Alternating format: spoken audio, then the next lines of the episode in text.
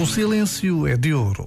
E não é só quando a palavra de nada serve, porque não se adequa à realidade, porque a intensidade da experiência ultrapassa a expressão.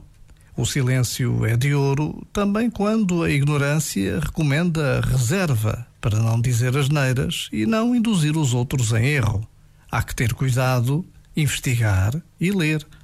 Há tanta gente a falar do que não sabe arrogando-se à autoridade do mestre.